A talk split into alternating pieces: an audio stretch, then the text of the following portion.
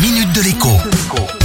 Bonjour à tous. Oui.SNCF, c'est terminé. Désormais, pour consulter les horaires des trains, les tarifs et bien entendu réserver, il faut utiliser SNCF Connect. Si vous avez déjà l'application Oui SNCF ou encore l'application SNCF tout court sur votre smartphone, elles seront prochainement remplacées par SNCF Connect. Sur Internet, sur votre ordinateur, si vous recherchez Oui SNCF, vous atterrirez automatiquement sur le nouveau site SNCF Connect. Si je vous en parle aujourd'hui, c'est pour vous éviter de tomber sur la nouvelle application ou encore le nouveau site à la dernière minute quand vous aurez besoin de prendre un billet à l'arrache. Ce serait en effet une mauvaise idée.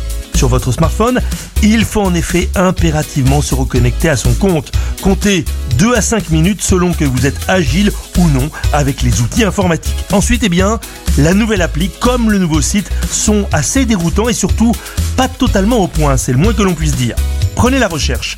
Terminez les cases départ, arrivée et date. Vous voilà devant une sorte de moteur de recherche, comme Google en fait. Cliquez dessus, un message vous propose par exemple de saisir Paris Nîmes ce soir. Autrement dit, on peut lancer une recherche en langage naturel.